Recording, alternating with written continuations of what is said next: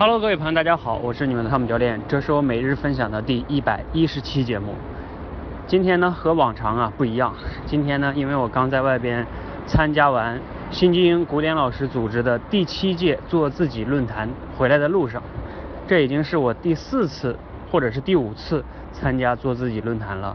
每一次呢都会有一些不同的启发和收获，今天也同样不例外哈，收获很多。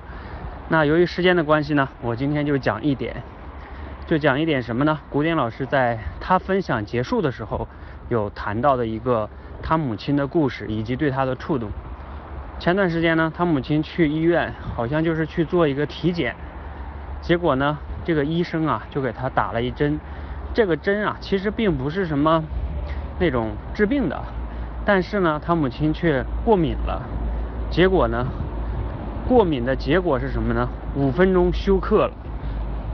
他母亲完全不知道发生了什么，就意味着哈，差一点他母亲就没有，你懂的哈，就过世了。然后后来他母亲恢复过来之后，给古典打电话说，说了这件事情。古典当然很后怕呀，因为这要是没有过来的话，就意味着他他就见不到他母亲。然后他就跟他妈妈说：“哎呀，你看要不要我回去陪你两天呀？啊，我要不要休息两天，回陪去陪陪你啊？等等的，啊，因为人嘛，总是在要失去的时候呢，就会觉得哎呀，好珍惜呀，等等。他母亲说了，对他对古典说了一句话，让古典非常的感动，也非常的有触动。他母亲说的什么呢？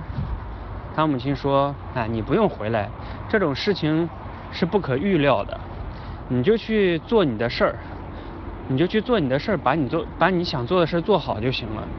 那做这个事儿要达到什么标准呢？古典的妈妈很智慧啊，说了一个标准，说就是哪怕，哎，我的那个意外啊真的发生了，你也觉得值得了，也觉得没有遗憾了，就可以了，就很好。好，我不知道大家听没听懂这句话背后的逻辑哈，就是说。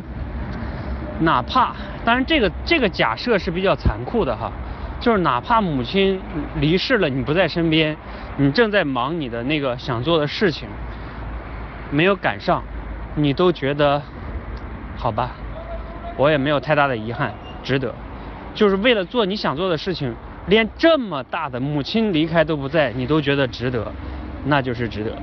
所以，国典老师后来结尾的时候就谈到，什么叫做自己啊？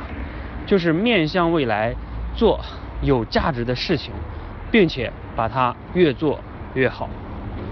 那我非常的有触动，是因为我觉得我从今年四月份辞职创业到现在，我也是在做一件我认为有价值的事情，并且呢，我也相信我要把它做得越来越好。